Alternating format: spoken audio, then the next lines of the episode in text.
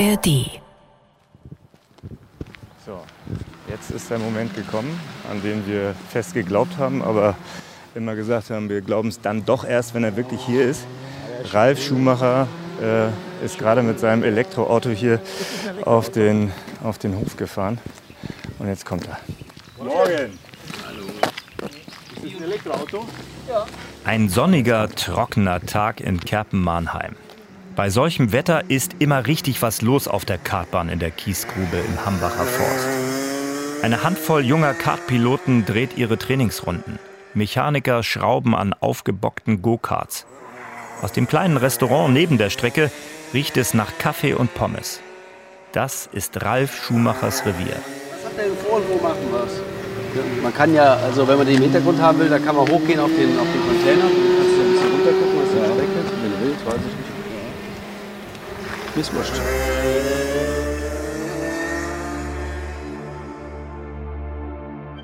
Hallo, ich bin Jens Gideon. Ich bin Sportjournalist beim NDR und meinen Job mache ich eigentlich nur seinetwegen. Michael Schumacher. Nur weil es ihn gibt, wollte ich Formel 1 Reporter werden. Jahrelang bin ich mit ihm um die Welt gereist, von Rennen zu Rennen. Trotzdem kann ich eine Frage nicht beantworten. Wer ist Michael Schumacher? Ich kenne den Star, aber in diesem Podcast möchte ich den Menschen besser kennenlernen. Warum das fast eine Mission Impossible ist, hört ihr in der ersten Folge. Das hier ist Folge 2. Jedem Anfang wohnt ein Zauber inne.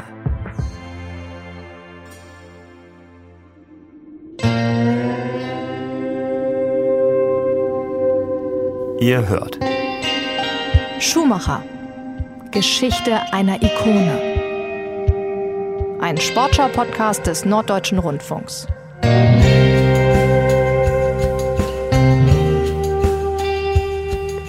Alle Folgen findet ihr in der ARD Audiothek, der kostenlosen Podcast-App.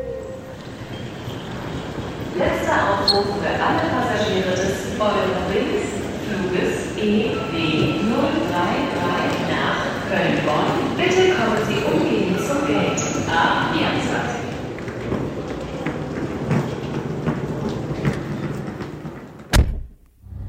Jetzt bin ich hier auf dem platten Land bei Kerpen in Heppendorf. Da ist mein Hotel, von dem aus ich morgen früh dann zu dem Interview mit Ralf Schumacher fahre. Und hier sagen sich wirklich Fuchs und Hase guten Nacht. Weite Felder, nebelig. Im Hintergrund kann man den Braunkohlentagebau schon sehen. Die Lichter der Bagger. Ziemlich gespenstische Atmosphäre, um ehrlich zu sein. Bin sehr gespannt auf das Hotel. Zum goldenen Schuss heißt es ist das einzige am Platze und mir war wichtig, nah dran an der Kartbahn. Deshalb habe ich da nicht viel Fahrt vor mir und ich kann es nach wie vor kaum erwarten. Mein Kollege Andreas Troll, den ihr in dieser Folge noch kennenlernen werdet, hat zeitgleich mit mir eine TV-Doku über Michael Schumacher produziert. Und Ralf wollten wir natürlich unbedingt beide für unser Projekt gewinnen. Ich meine, ist ja klar, er ist Michaels Bruder und kommt damit aus dem engsten Familienkreis. Aber mehr noch. Er war Zeuge seiner Erfolge und er war Konkurrent. Es gibt also tausend Gründe, mit ihm zu sprechen. Aber Andreas und ich waren eher skeptisch, ob er auch mit uns reden will. Sehr skeptisch sogar. Schließlich sollte es weniger um ihn gehen als um seinen Bruder.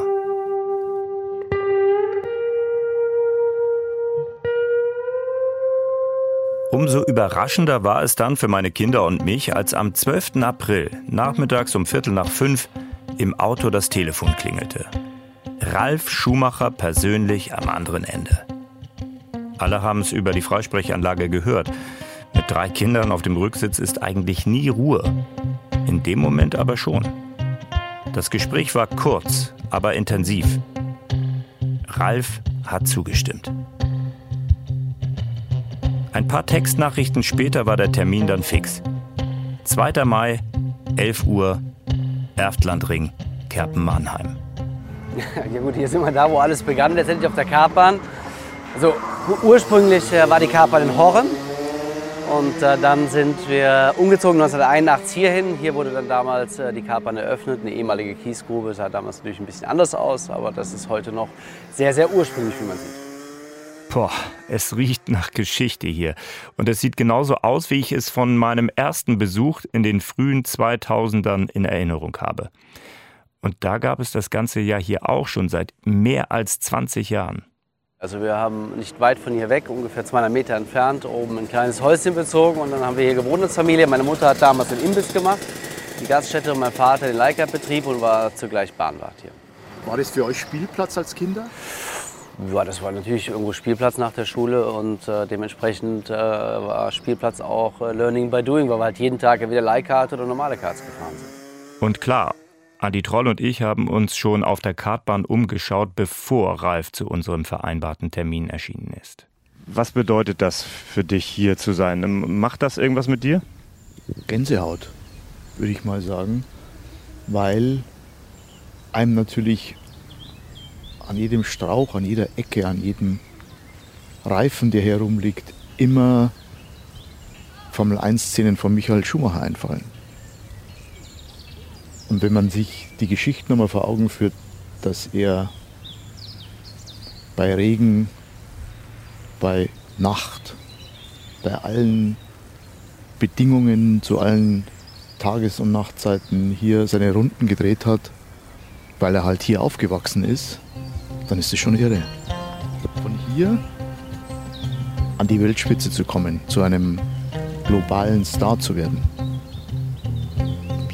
Völliger Wahnsinn. Ein Star aus der Kiesgrube. Einer, der schon in seiner Kindheit besessen war. Ein von der Leidenschaft getriebener. Ihr hört jetzt hier Michael Schumacher gleich selbst. Und immer wenn das in diesem Podcast der Fall ist, kommt er aus unserem Archiv. Da gibt es, könnt ihr euch natürlich denken, ziemlich viel von ihm und über ihn. Mein Vater hat sehr gerne gebastelt. Er hat mir damals einen Tretrad mit dem Mofa-Motor zusammengebastelt. Ich war damals vier. Und dann sind wir auf dem Feldweg erst ein bisschen gefahren, äh, bis ich dann erstmals einen Laternenmast umgefahren habe. Und dann meint mein Vater, das wäre ein bisschen gefährlich. Dann sind wir auf diese Go-Kart-Bahn gegangen. Irgendwann war damals mal der Zeitpunkt, wo ich zehn war. Mein Vater hat mir gesagt, wir müssen aufhören mit dem Kartfahren, ich kann es nicht mehr bezahlen.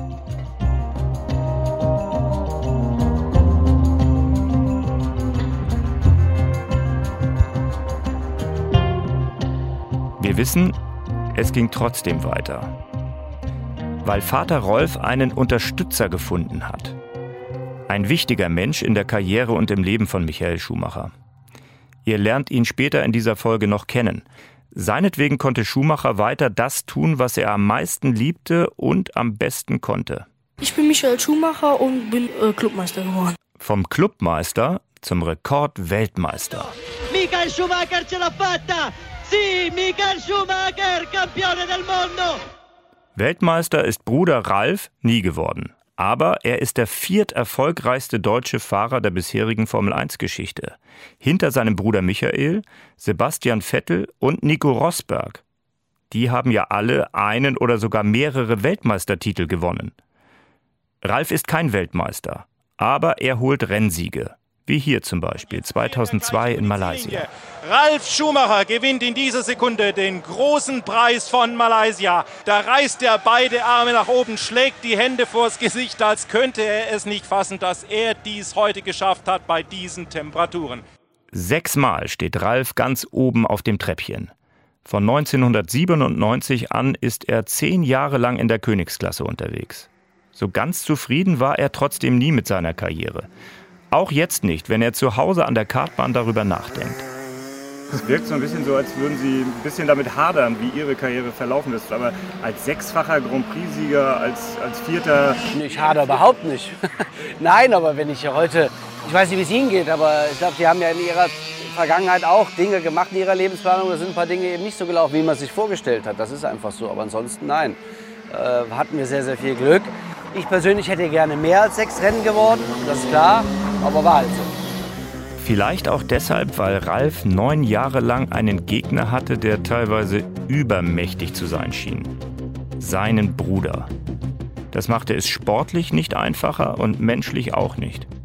Der ewige Vergleich ging ihm ab und zu so richtig auf die Nerven. Irgendwann immer darauf abgezählt, wie ich damit klarkomme, dass ich so einen erfolgreichen Bruder habe und ob ich nicht am Boden zerstört wäre, dass ich nicht Weltmeister bin. Dann habe ich ihm gesagt, ich kann mich an seiner Laufbahn nicht orientieren. Das wäre unrealistisch. Solange wir auf der Strecke uns miteinander balgen, kämpfen, Spaß haben und danach weiterhin als Brüder gern haben und lieben, glaube ich, ist alles okay. Das da hinten raus war wieder Ralfs großer Bruder Michael.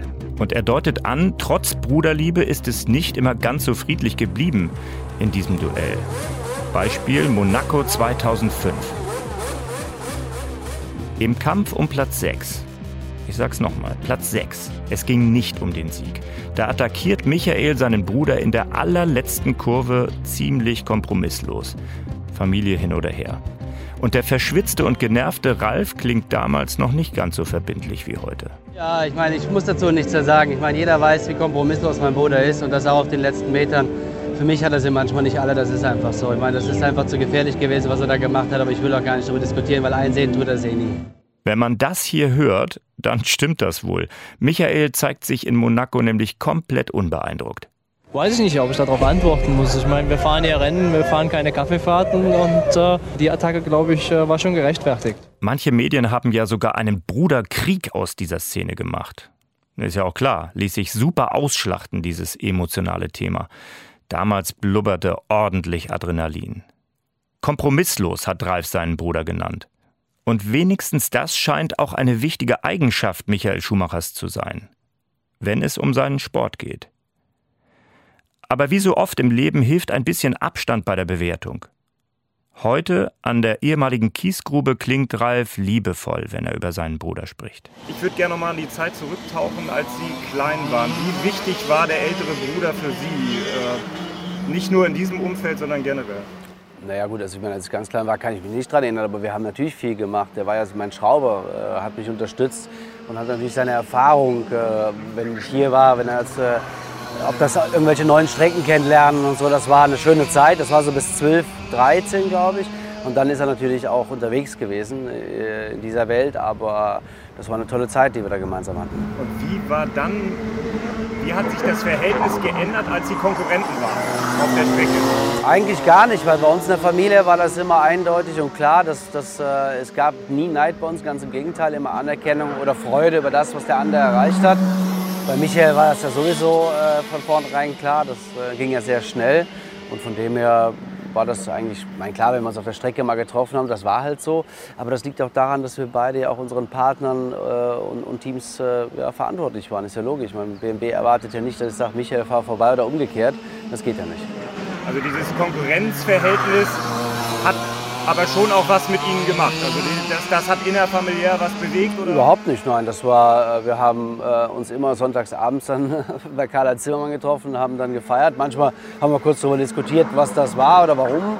Aber das war bei uns nie ein Thema. Weil bei uns in der Familie äh, gab es nie Neid oder sowas. Ganz im Gegenteil, wir haben uns immer für den anderen gefreut. Das betont er noch einmal. Das ist ihm wichtig. Auch wenn die Erinnerung die Realität da vielleicht ein bisschen glättet und ein wenig harmonischer macht. Es ist aber nicht das erste Mal, dass die Schumacher-Brüder zu dieser wilden gemeinsamen Zeit auf den Formel-1-Rennstrecken dieser Welt befragt werden. Am 30. August 2012, also 15 Monate vor dem tragischen Skiunfall in den französischen Alpen, saßen beide gut 70 Minuten lang bei ARD-Moderator Reinhold Beckmann im TV-Studio. Wenn man so will, war das Michael Schumachers letztes großes Fernsehinterview.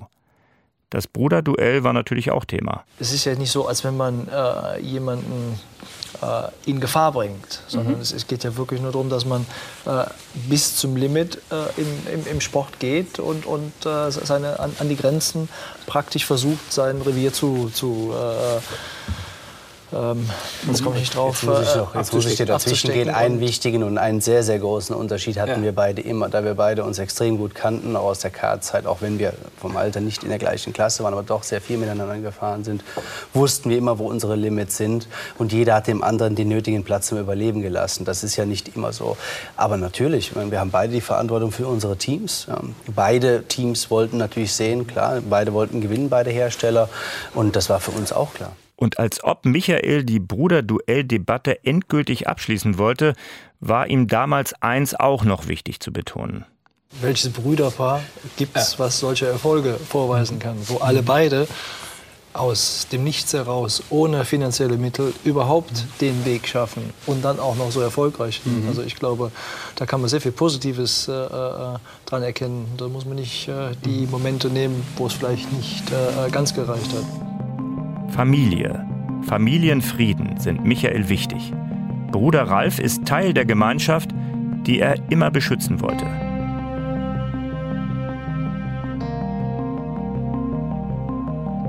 Zurück in die Gegenwart. Zurück auf die Kartbahn in Kerpen. Ralf Schumacher führt uns über das Gelände und zeigt uns, was Mama Elisabeths Aufgabe hier an der Strecke war. Die, das Lokal da. Also quasi die, Imbissbude hat das angefangen. Früher war das erstmal nur eine Imbissbude. Dann wurde dazu ein kleiner Bereich davor gebaut, dann wurde nochmal angebaut, dann wurde die Imbissbude zugemauert quasi als Küche und dann kam noch dieser Teil dazu. Der Vater? Der hat den Leica-Betrieb gemacht äh, Lagerbetrieb halt, klar, wenn jemand kam, der konnte dann für 10 D-Mark oder was das war, 10 Minuten fahren mit so einem Viertakter Leica-Betrieb. Das ist die alte kurze Strecke da oben? Ja, das war früher erstmal, das ist ja jetzt eine Strecke, die konnte man teilen und dann ist auf dem, auf dem hinteren Teil wurde Leikert gefahren und ganz, ganz später kam dann oben noch eine kleine Leikertbahn dazu, dass die Strecke dann aufblieb, weil einfach zu viel Verkehr war. Ein nach Benzin riechendes Paradies für die beiden Jungs. Michael fast sechseinhalb Jahre älter als Ralf. Ein Leben auf der Kartbahn. Und Mama und Papa sind in der Imbissküche oder beim Kartverleih immer wenigstens mit einem halben Auge dabei, wenn der Große dem Kleinen das Kart zusammenschraubt. Ich bin Vater Schuhmacher, Bahnwacht vom Kartclub Garten Mannheim. Meine eigentliche Leidenschaft ist an für sich das Fischen, also das Sportangeln. Aber durch meine Söhne bin ich in diesen Sport so richtig reingeraten. Es klingt nach einem glücklichen und gleichzeitig bescheidenen Leben. Ja, aber das ist ja mit allem so. Ne? Wenn ich äh, sehe, wo Ronaldo angefangen hat, wo er heute ist, äh, dann ist das auch ein ganz großer Unterschied. Und so ist das eben. Der Kartsport ist hemdsärmelig, äh, das ist die Basis. Da lernt man auch, da muss man selber anpacken, da muss man Schrauben lernen. Da lernt man eigentlich auch diese ja, diese wichtigen äh, Einmaleins des Motorsports, die Teile, die man, die man für sich in Anspruch nimmt. Da lernt man das Fahren, das Überholen, äh, schnell auf Seiten zu kommen, den Fight vor allem mit den anderen Fahrern, sein, sein Risiko einzuschätzen. Das ist alles der Kartsport. Und noch etwas ist der Kartsport. Sauteuer. Und das wurde irgendwann zu einem Problem. An der Stelle waren wir ja vorhin schon mal kurz. Irgendwann war damals mal der Zeitpunkt, wo ich zehn war mein Vater mir gesagt, wir müssen aufhören mit dem Kartfahren, ich kann es nicht mehr bezahlen. Ja, genau an der Stelle, als das Geld ausging. Das ist natürlich gerade dann der Fall, wenn ein Fahrer immer besser wird und die Ambitionen steigen. Eine professionelle Kartsaison in, sage ich mal, in Europa auf internationalem Niveau kostet mittlerweile auch rund eine Viertelmillion im Jahr. Und damals? Naja, wir sind halt viel in Deutschland gefahren. Zu unserer Zeit musste man aber auch schon eher so zwischen 40.000 bis 50.000 D-Mark rechnen. Das sind Summen, die Familie Schumacher allein nicht aufbringen konnte. Michael wollte trotzdem weitermachen. Seine Familie wollte das auch, auch wenn der Vater lieber angeln ging und seinem Sohn ans Herz legte, besser was Vernünftiges zu machen. Aber es zeigte sich eben auch immer mehr, der Junge kann fahren. Und zwar schneller als alle anderen. Mein Go-Kart hat damals 300 Mark gekostet, mein komplettes Go-Kart. Wir sind immer mit den billigsten Mitteln gefahren, die möglich waren. Und wenn andere Reifen weggeschmissen haben, dann habe ich sie mir wieder aus der Mülltonne rausgeholt und habe sie bei mir draufgetan und habe damit Rennen gewonnen. Aber ich war sehr froh darüber, dass ich nie mit dem besten Material die Rennen gewonnen habe, sondern immer mit dem schlechtesten Material. Das war irgendwo für mich ein Ansporn, ein zusätzlicher Ansporn, dass ich nicht von meinem Vater immer alles reingeschoben bekomme. Das ist Teil seiner Legende, diese Anekdote mit den Reifen aus der Mülltonne. Und an dieser Stelle kommt der Mensch ins Spiel, den ich vorhin schon angekündigt habe. Der Business Angel, der Förderer, der Tapetenhändler. Michael ist zehn Jahre alt, als Vater Rolf Schumacher auf der Suche nach finanzieller Unterstützung Gerhard Noack begegnet. Der hatte bis dahin in Tapeten gemacht. Seine Leidenschaft galt aber weniger der Raufaser als dem Motorsport. Und er hatte Michael schon fahren sehen war immer ins Gespräch gekommen, ja, mein Sohn und ich würde ja gerne, aber ich habe die Zeit nicht. Und vielleicht auch die finanzielle Möglichkeit nicht, mit dem auf andere Rennstrecken zu fahren. Und so bin ich dann zu Michel gekommen und gesagt, okay, du gibst mir deinen Sohn, ich gebe dir nötige äh, Material und betreue den Jungen. Und so bin ich in den Kartsport gekommen. Vorher habe ich Motocross und Rundstrecke ein bisschen gefahren, aber ähm, mir war es lieber so einen jungen Fahrer, um mit, bei Michael konnte man das sehen, dass er also mit, mit 8, 9, 9 letztendlich schon so ein Riesentalent war. Und, ähm, ja, und so habe ich mich dann entschieden, Michael erstmal zu begleiten und zu betreuen. Und so bin ich dann, dann auch im Kartsport, im Motorsport hängen geblieben. Und die Zeit ist rumgegangen, jetzt mehr als 45 Jahre her.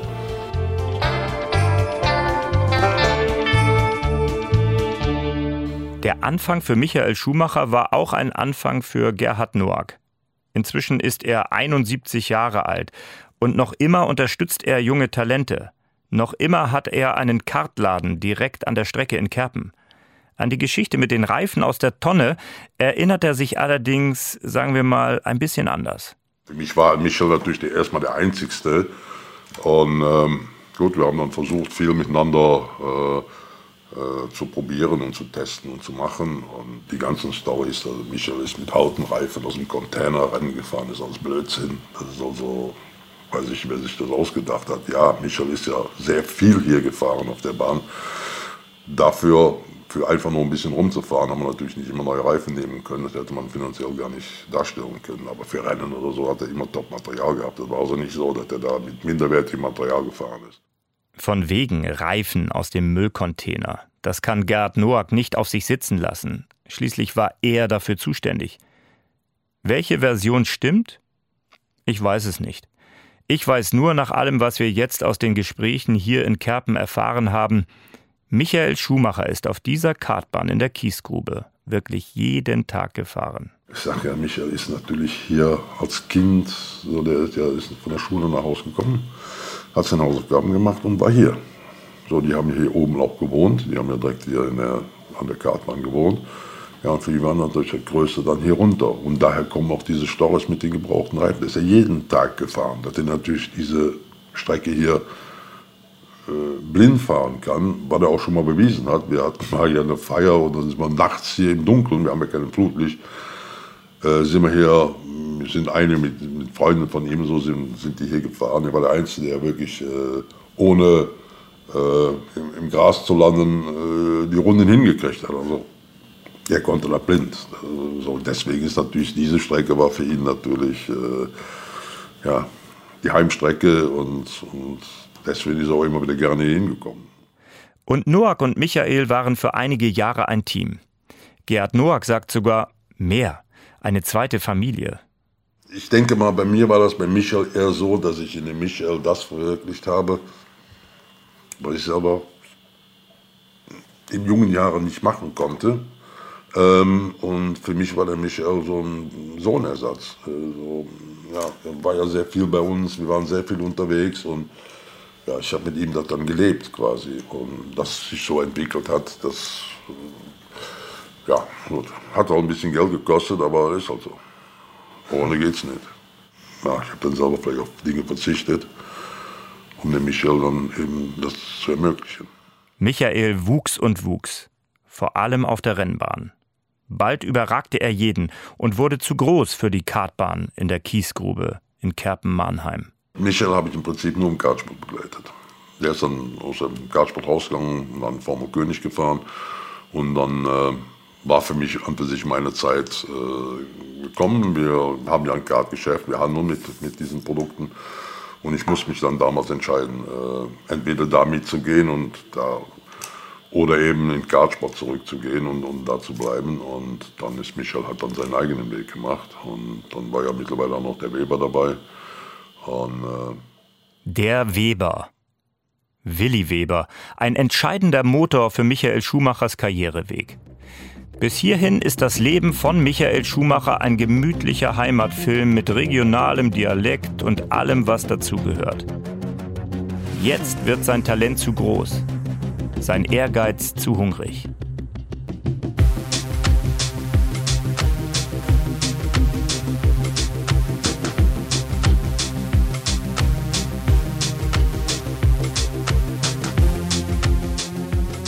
Willi Weber sah schon aus wie ein richtiger Manager. Sonnenbrille, perfekt getrimmter Bart, teure Klamotten. Heute ist er 81 Jahre alt und er ist schmaler. Es geht ihm längst nicht mehr so gut. Ein Krankenhauskeim hat ihn fast das Leben gekostet. Ich habe ihn zum ersten Mal getroffen, als Michael Schumacher schon viermal Weltmeister war. Er ist eben der Beste und die anderen müssen sich anstrengen, dass sie in die Nähe kommen von ihm. Ein typischer Willi Weber. Dieser eine Satz spiegelt sein Anspruchsdenken wider. Und das passte so wunderbar zum Ehrgeiz Schumachers. Er ist es, der Michael zum Weltstar macht. Das geht auf sein Konto. Im doppelten Sinne. Geld ist mir nie Wurst und genug kann man auch nie haben. Äh, Geld ist sicherlich, äh, wie soll ich sagen, etwas sehr Beruhigendes, wenn man weiß, man hat ein paar Mark aufs Alter. Und äh, anders betrachte ich das auch gar nicht. Und ich habe mich eigentlich nicht verändert und das Geld hat mich nicht verändert. Wen Geld in den Kopf steigt, der hat keinen. Er ist einer, der Eindruck hinterlässt. Aber er ist eben nicht der Einzige, der Michael Schumacher seinen Weg bereitet hat. Ein altes Werftgelände direkt am Seeufer des Bodensees. Jawohl, Nerpasch, das wird er sein. Gerhard Noack habt ihr eben kennengelernt und Jochen Nerpasch kommt jetzt. Okay, so mein läuft. Und jetzt nehme ich an, muss ich irgendwie nach oben. Irgendwo ist hier schon eine Tür offen. Ein Schild, 24 Stunden von Le Mans. Schönen guten Tag. Und der Hund begrüßt mich. Ich habe den Mann, der Michael Schumachers erste Verträge in der Formel 1 gemacht hat, in Kressbronn am Bodensee getroffen. Jochen Nerpasch ist deutlich weniger prominent als Willi Weber, aber nicht weniger wichtig. Und ich erzähle euch warum. Nerpasch war der Chef des Mercedes Junior Teams und hat Michael Schumacher zusammen mit Heinz-Harald Frenzen und Karl Wendlinger zwischen 1989 und 91 reif für die Formel 1 gemacht. Und zwar am liebsten ganz ohne Willi Weber. Willi Weber äh, hat Michael Schumacher groß gemacht, denn er hat ihn in sein Formel 3-Team geholt. Da war er sehr wettbewerbsfähig und ich glaube, ohne Willi Weber hätten wir einen Michael Schumacher niemals gefunden. Also der hat eine ganz wichtige Rolle gespielt. Aber als wir die drei ins Mercedes-Team geholt haben, wollten wir drei Fahrer ohne Manager haben. Wir haben äh, Willi Weber sehr ungern an der Rennstrecke gesehen und er hat uns auch nicht bei allen Rennen begleitet, weil es unsere Auffassung nach sollten alle drei gleich behandelt werden und nicht mit ihren Managern kommen. Aber als es dann in die, aber der Kontakt war da, aber auch ein freundschaftlicher Kontakt, das hat er auch gesehen. Aber als es dann in die Formel 1 ging und bei Benetton weiterging und Mercedes weg war, ich glaube, da hat Willi Weber eine ganz entscheidende Rolle für ihn gespielt. Der hatte seine Vaterfigur. Das war bei uns noch anders. Da war Michael noch nicht auf dem Niveau. Er war auch noch nicht in der Öffentlichkeit der Mann. Und wir wollten das Team fördern und nicht eine einzelne Person. Willi Weber ist die nächste Vaterfigur im Leben von Michael Schumacher. Anders als Jochen Nerpasch. Der konnte und wollte das nicht sein. Wir sitzen am Esstisch im Wohnzimmer. Es ist ein bisschen diesig und trotzdem ist der Bodensee durch die großen Fenster zu sehen. Jochen Nerpasch und ich trinken Tee, den seine Frau für uns gemacht hat. Michael Schumacher ist zwar bei Benetton und mit Ferrari Weltmeister geworden, aber groß geworden ist er eigentlich bei Mercedes in der Zeit 89, 90, in der wir ihn dort maßgeblich mitgeformt haben. Mit wir meint Nerpasch auch Jochen Maas. Noch so ein Name, den ihr hören solltet. Er war damals einer von nur zwei Deutschen überhaupt, die schon einmal ein Formel-1-Rennen gewonnen hatten. Mein TV-Kollege Andy Troll hat ihn mehr oder weniger zufällig beim Festival of Speed, einer verrückten Motorsportveranstaltung in Goodwood, südlich von London, getroffen. Jochen Maas jedenfalls wurde irgendwie zu einer Art Fahrlehrer für den jungen Schumacher. Ach, Fahrlehrer war ich nicht, nein, um Gottes Willen. Fahren konnte der schon verdammt gut, als er zu uns kam. Was wir nur gemacht haben und was ich so als, sagen wir so, als, als äh, Lehrer für die, war nur dieses Benehmen innerhalb eines Werksteams. Und nur dieses ganze Zwischenspiel zwischen den Fahrern. Du bist ja nicht alleine als Fahrer. Du, sind immer, ne, du bist immer zu zweit oder zu dritt. Normal zu dritt. Und das sind so Sachen, da musst du dich auch ein bisschen reinfummeln und du kannst nicht zu egoistisch dran gehen als junger Fahrer. Du musst dich einfügen in eine Gemeinschaft von Fahrern, die dann eben auch jeder dazu, seine dazu beiträgt, dass das Ganze klappt. Und äh, wenn du dann Leute hast, die sagen, ach, ich bin der Schnellste. Und natürlich war er der Schnellste, darum geht es aber gar nicht. Das habe ich immer manchmal gesagt. Wenn wir in Le Mans zum Beispiel einmal, ist er sehr schnell gefahren, habe ich gesagt, du fährst ein bisschen schnell, Michael. Der Fahrer war im anderen Auto, nicht auf meinem. Und ähm, sagt er, das mag ja so, so vorkommen, sagt er, aber für mich ist das nicht schnell. Ich sagte, ja, das weiß ich auch, dass du schneller fahren kannst, darum geht es nicht. Belastest aber das Material.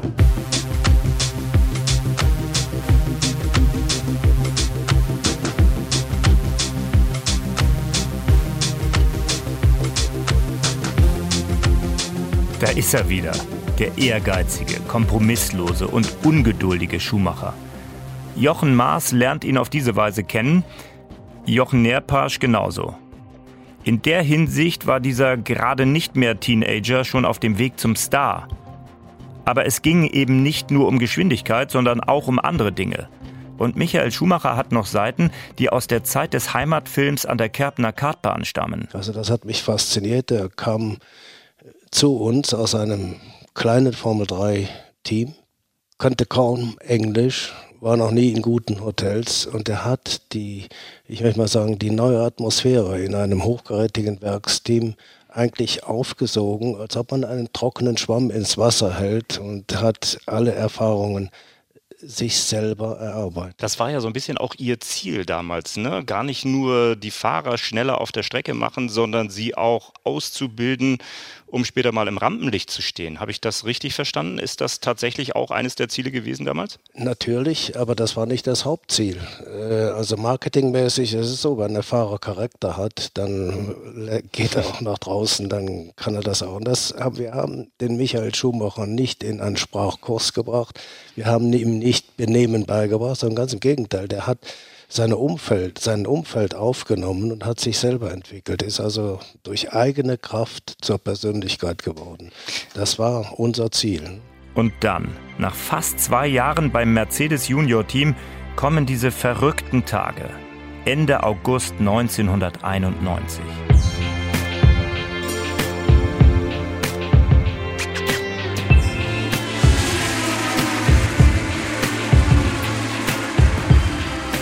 Der große Preis von Belgien. Das Team von Eddie Jordan brauchte plötzlich einen Ersatzfahrer, weil Stammpilot Bertrand Gachot in den Knast musste. Gut, ich kenne jetzt nicht alle Details, äh, äh, warum er doch genau hingekommen ist. Ich weiß, es gab ein Problem mit einem Taxifahrer und irgendeinem Art Pfefferspray, was in England, in scheinbar England. nicht erlaubt war. Das war der Hintergrund, dass plötzlich dieser Platz frei wurde. Hm, stimmt wirklich. Schumacher ersetzt einen Knasti, die ganze irre Geschichte hört ihr in der dritten Folge. Für Michael Schumacher bedeutet das jedenfalls ziemlich überraschend ab in die Formel 1, ab in die Königsklasse. Eine Reifeprüfung. Unfassbar altmodisches Wort, aber hier passt es. Denn bei diesem Blitzeinsatz musste Michael Schumacher nicht nur zeigen, was er im Auto drauf hatte, sondern auch, ob er diesem unfassbaren Druck gewachsen ist. Eine Charakterfrage also. Und weil ich in diesem Podcast Michael Schumacher so nah wie möglich kommen will, ist dieses Ereignis wichtig. Sehr wichtig.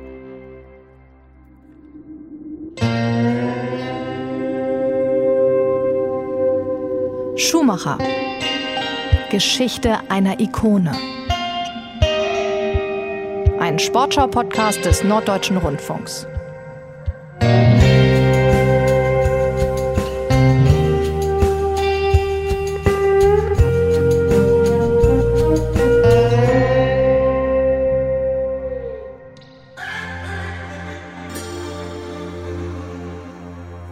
Autor und Host ich, Jens Gideon. Redaktion Martin Seidemann.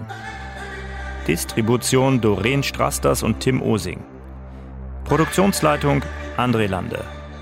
Schnitt, Arrangement und Studioproduktion Dominik Wegmann und Philipp Neumann. Producing Sabine Korbmann. Sounddesign und Musik Bente Faust. Honig und Gold. Archivrecherche Daniel Feugis. Ganz herzlichen Dank an Miran Alisic und Andy Troll für die unverzichtbare Unterstützung. Schaut euch unbedingt die Doku-Serie Being Michael Schumacher von Andy an. In der bekommt ihr nochmal ganz andere Geschichten geliefert.